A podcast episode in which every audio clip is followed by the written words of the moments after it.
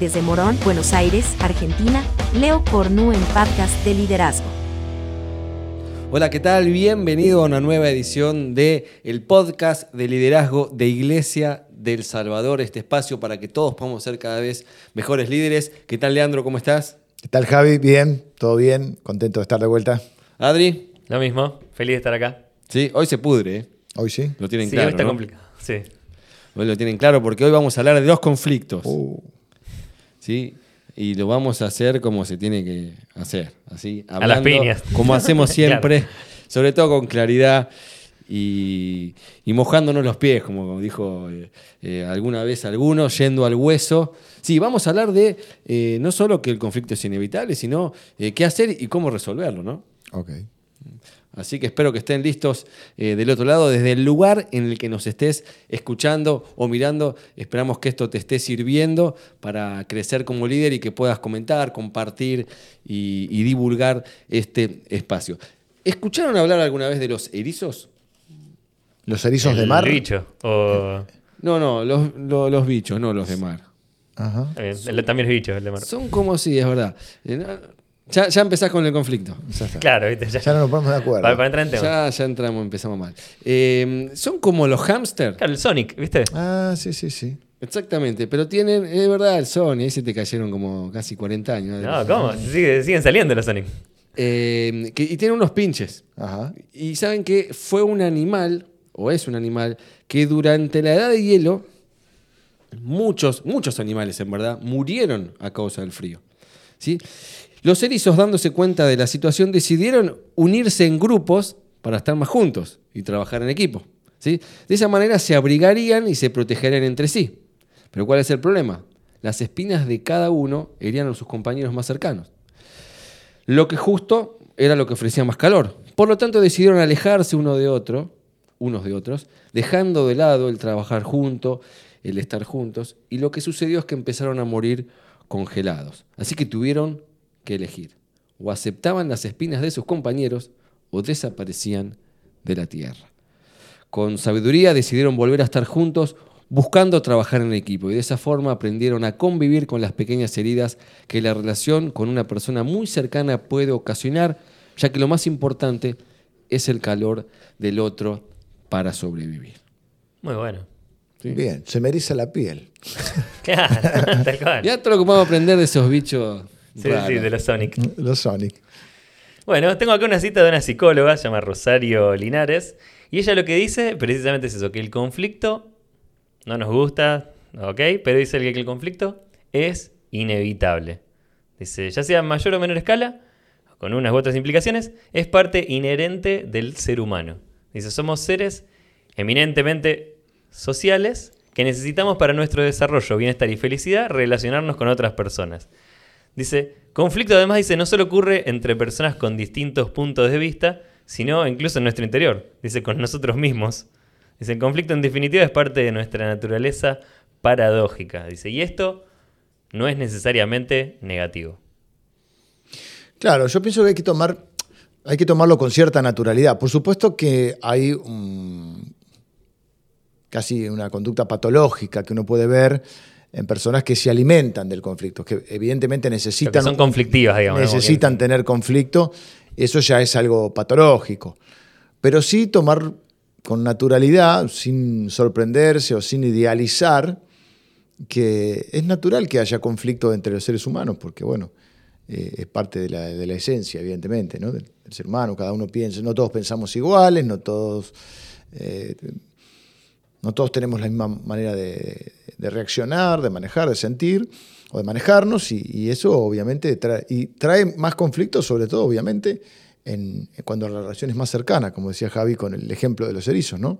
En cuanto más cercanos es donde más podemos tener conflictos. Por eso se habla de, por ejemplo, de la, de la mm, dificultad que trae la convivencia, no solo en la pareja, ¿no? En general. Por tenés un grupo, digamos, ¿no? claro, pero te- vos tenés un grupo de amigos con los cuales te ves un, un- un rato, eh, no sé si vas a la escuela o algo, ¿viste?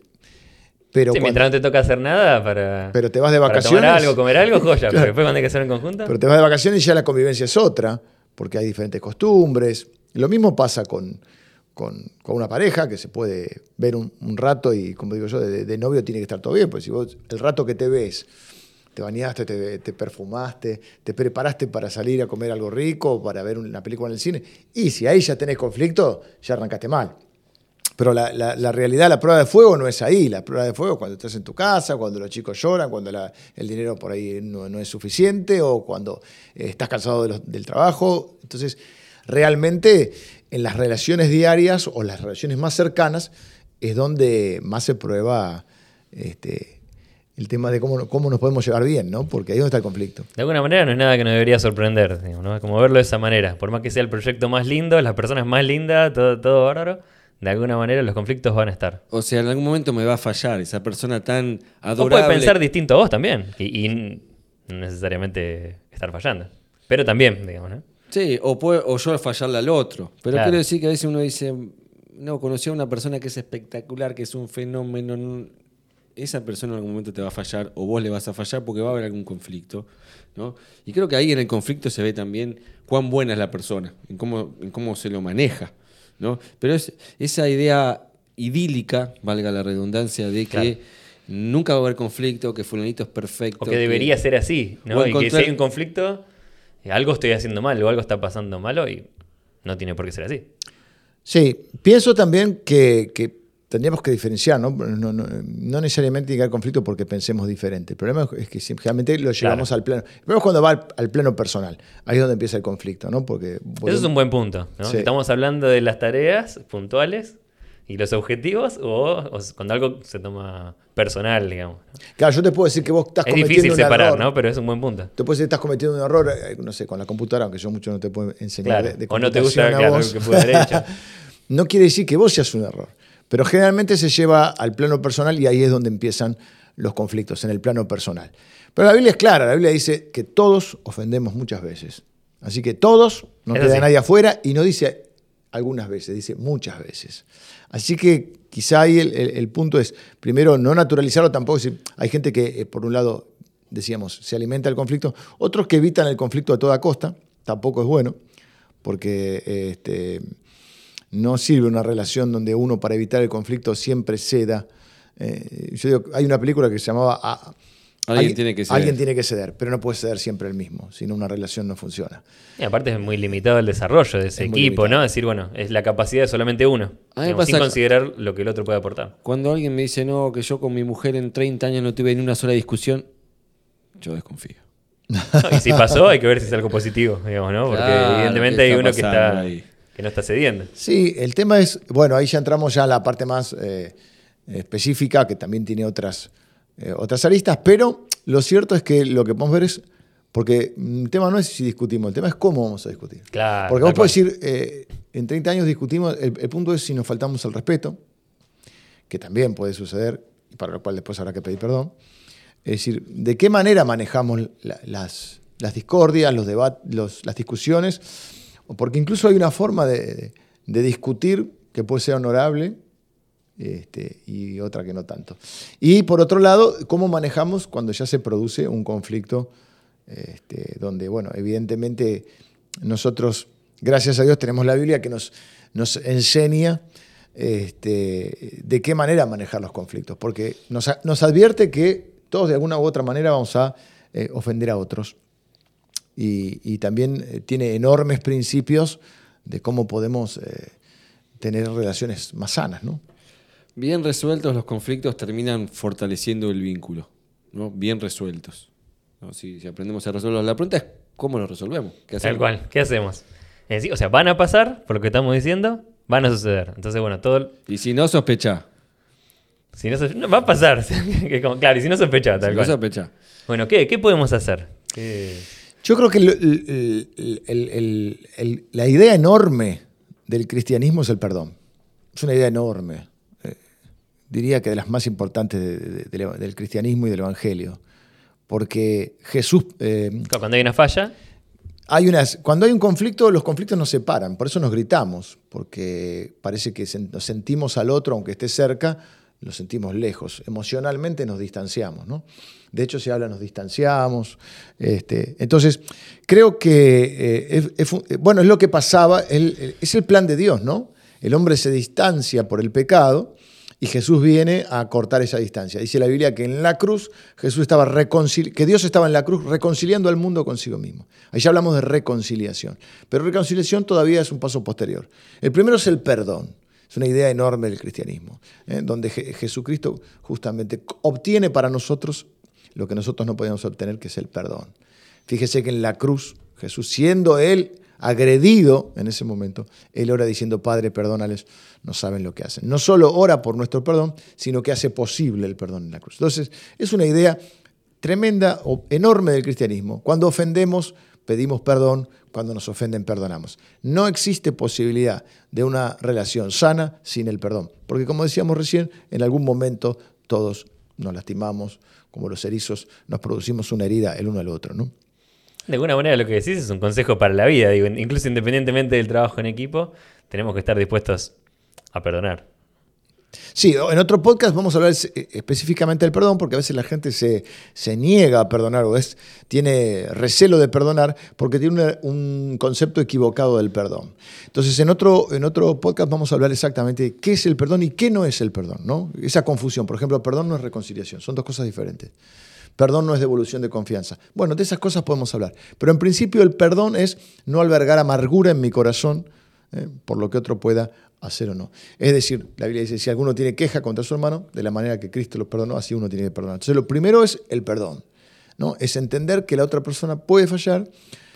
Después podemos ver si a propósito o no, pero nosotros tenemos que no albergar en nuestro corazón amargura porque eso eh, va a ser imposible que haya una relación eh, con alguien. Incluso aunque después eligiésemos no seguir en relación, va a ser que nuestro corazón se contamine y no podamos eh, vivir una, un- tener una, una vida sana, ¿no? Creo que hay que tener buena voluntad también de las dos partes. De por lo menos, eh, si van a trabajar juntos, eh, supongamos en la, si- eh, ponemos esa, haciendo equipo, sí. claro, esa situación hipotética y tiene que haber eh, ganas de las dos partes para que esto llegue a un, a un buen puerto. Es como un puente que se construye de los dos lados, como quien dice, ¿no?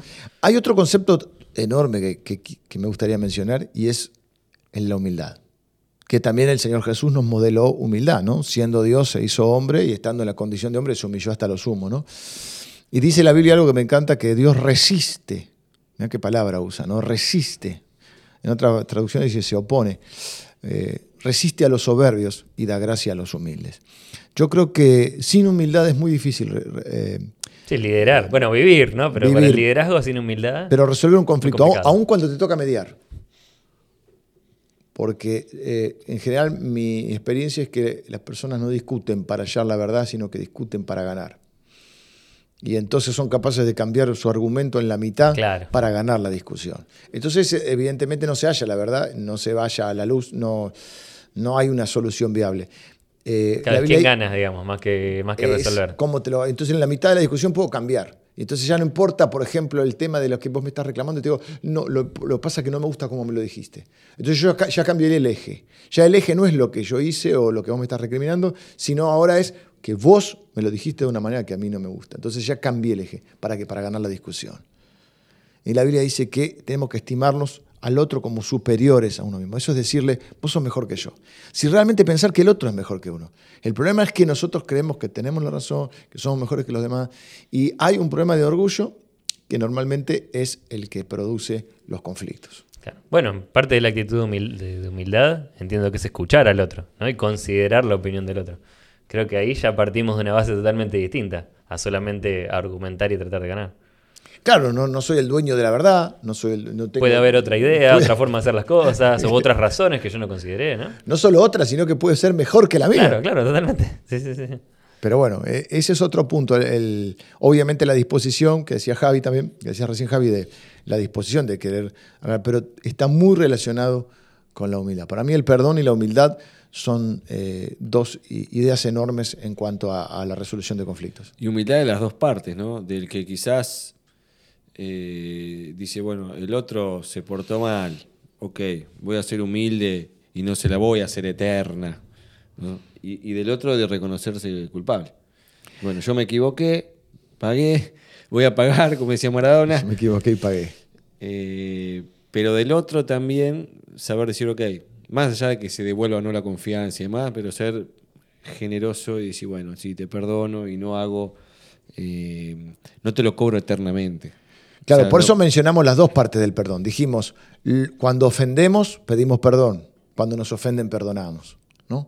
El tema está que, eh, eh, bueno, es lo ideal, como es lo ideal que las dos personas sean humildes o, o busquen la humildad. Yo no hablo de ser humilde porque uno no antes eh, antes era orgulloso, ahora soy perfecto, ya no soy. Claro. Porque ahora soy humilde, soy perfecto. Entonces, yo creo que uno tiene que decir, no, no, yo soy una persona que busca la humildad. Es- son búsquedas permanentes, así como la excelencia. Sí, sí, es nuestro norte. decir, bueno, va- es vamos para allá. No es que uno diga, soy humilde. ¿no?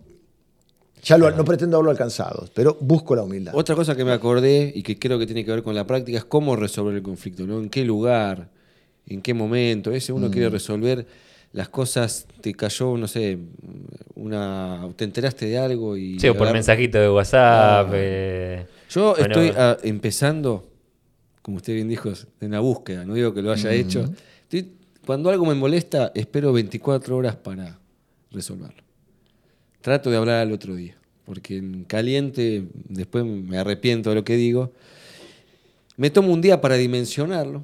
Bueno. Al otro día por ahí pasan otras cosas y como que trato de, en el panorama completo, decir, bueno, capaz que esto no era tan importante, no era quizás ni siquiera un conflicto.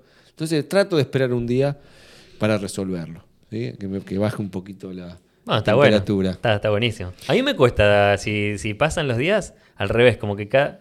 Digo, eh, Sí. demostrando algunas cosas no tan lindas, digamos, ¿no? Pero yo al revés, cada día voy sumando un argumento nuevo de por Te qué vas yo dando tengo manija, razón. te vas dando Y manija. aparte fue esto, y Te capaz que empiezas- y te empezás a imaginar cosas que ni siquiera pasaron, ¿viste? Ya a la otra persona le empiezan a salir cuernitos, ¿viste? Como que ya te, te armás una imagen en la que. Bueno, ahí, yo ahí donde prefiero no está cada uno, demorarlo, donde está cada uno. Pero también hay que entender la otra parte, ¿no? Por por ejemplo, eso pasa mucho en la pareja, que uno, hay algunos que necesitan hablar en el momento Claro. y otros dicen, pará, pará, déjame calmarme.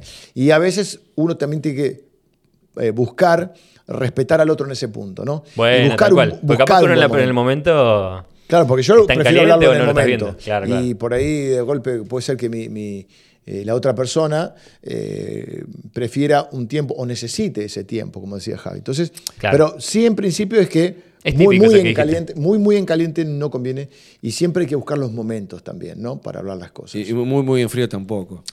Claro. Porque uno ya quizás ya se No, pasa como Adrián, te se da manija. No, no, yo ya, sí, sí, varios días, se complica. Bueno, mira, el modelo CST y el modelo de Harvard, ambos eh, proponen de alguna manera la clarificación, o sea, poder tener un espacio en donde nos sentamos y, bueno, clarificar qué pasó, digamos, ¿no? así como punto de partida.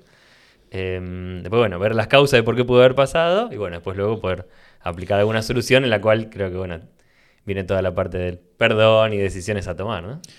Sí, ahí entra algo más, Javi, que como líderes también a veces nos toca mediar en conflictos. Y eso es, eso es bastante frustrante muchas veces, ¿no? porque uno eh, dice, bueno, a ver, si las partes hay humildad, si las partes hay eh, deseo de pedir perdón o de, o de perdonar, este, pero lo que decía Javi hace un rato, capaz si uno dice perdón, bueno, la Biblia, la Biblia dice, por ejemplo, la respuesta blanda quita la ira, ¿no? Ese es un Es un principio, principio- pero funciona. Funciona. Es- Pero hay personas que van a decir perdóname y, y no te la hacen fácil tampoco, ¿no? Lo que decía Javi. O viceversa. A veces pasa que solamente Yo hace soy falta. de esos. Pero para, Javi. Ay, me ¿De gusta. cuáles? Ah, te gusta que pague. Pero vos fíjate por el otro lado. te vas a pagar. Pero fíjate por el otro lado, claro. Javi. Fíjate cómo a veces un, vos estás venís, como dice, por el caso de Adrián, viene de re manija con no, porque le voy a decir, porque me dijo y pa, pa, pa, pa. Y la otra persona dice, tenés razón, perdóname. Ya, pues, chau, Se acabó. tal cual. No, pero yo quiero pelear. Ah, bueno, bueno, vos la querés seguir. Pero lo frustrante a veces es eso, eh, en el, el liderazgo cuando nos toca mediar. Pero bueno, es parte de la, de la función porque también es lo bíblico, ¿no? Y a veces es necesario, a veces es necesario una mediación, a veces es necesario un testigo, a veces es... Bueno, la Biblia misma lo menciona. manda, ¿no? Sí, sí, sí, el procedimiento bíblico. Primero tratar de arreglarlo personalmente, hablarlo con la persona, no de la persona. Decir, no hablar de Adrián, sino hablar con Adrián. Si tengo un problema con Adrián, tengo que hablar con Adrián, no tengo que hablar de Adrián. Claro. Y cuando eh, es- se hace eh, posible arreglarlo el- el- la situación, bueno, ahí es donde se busca una mediación. Pero es tan difícil que la Biblia dice que en un momento Jesús estaban discutiendo por la herencia de dos hermanos y Jesús dijo, ¿quién me ha puesto entre vosotros como juez y partidor? ¿no? Es decir, el mediador no es el juez. Eso hay que entender. El mediador no está para decir quién tiene razón. El mediador está para buscar, esta es mi, mi humilde opinión, para buscar en las partes llevarlos a la humildad y al perdón, a ambos. Buenísimo. Recuerdo que ese pasaje que vos mencionaste, Jesús termina diciendo, si la persona que te ofendió te escuchare, habrás ganado a tu hermano, ¿no? No dice le habrás ganado, dice habrás Mm. ganado. Y, Claro, ganar al hermano y no ganarle al hermano. Claro, y ahí es un win-win, ganan los dos, ¿no? Porque el que se equivocó, bueno, se siente perdonado y el afectado ganó a esta persona, a quien había perdido. Al fin y al cabo, cuando todo esto termine, lo único que nos van a quedar son las relaciones y las personas, y está bueno no perder a nadie en lo posible en el camino. El win-win, que ganen los dos. Tal cual. Bueno, mira, la, la Startup Guide eh, de Ionos. Con esto dice nos vamos, con esto terminamos. Dice que con hay esto diferentes rematamos. resultados, digamos, ¿no? Y está bueno como contemplarlos. Capaz que parece medio obvio, pero está bueno tenerlo en mente. La verdad es que de cualquier conflicto podemos terminar en estos cuatro distintos resultados. ¿Cuál? Pérdida, pérdida. Que los dos terminen perdiendo. Ganancia, pérdida, que es cuando uno termina ganando y el otro perdió. Pero sepamos que existe la opción de, la, de que podamos hacer el, como dijiste vos recién Javi, el win-win. Ganar, ganar. De última, alternativamente, está el resultado de decir, bueno, 50 y 50. La realidad es que no, no ganó, bueno, mitad y mitad, digamos, ¿no? Como los dos se llevaron alguna partecita. Pero bueno, sin duda creo que... Yo lo que quisiera es- terminar con existe esto, la Adri. posibilidad de que ganemos. ¿no? En esto que decís me interesa y y quiero terminar con esto. ¿Qué es ganar?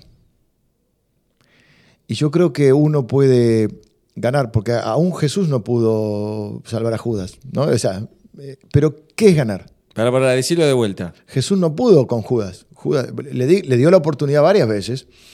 ¿eh? Este, le advierte en la mesa, amigo a que vienes. Cuando le entrega con un beso, le dice amigo a que vienes, le dice amigo, y Jesús no está mintiendo, o sea, lo sienten amigo.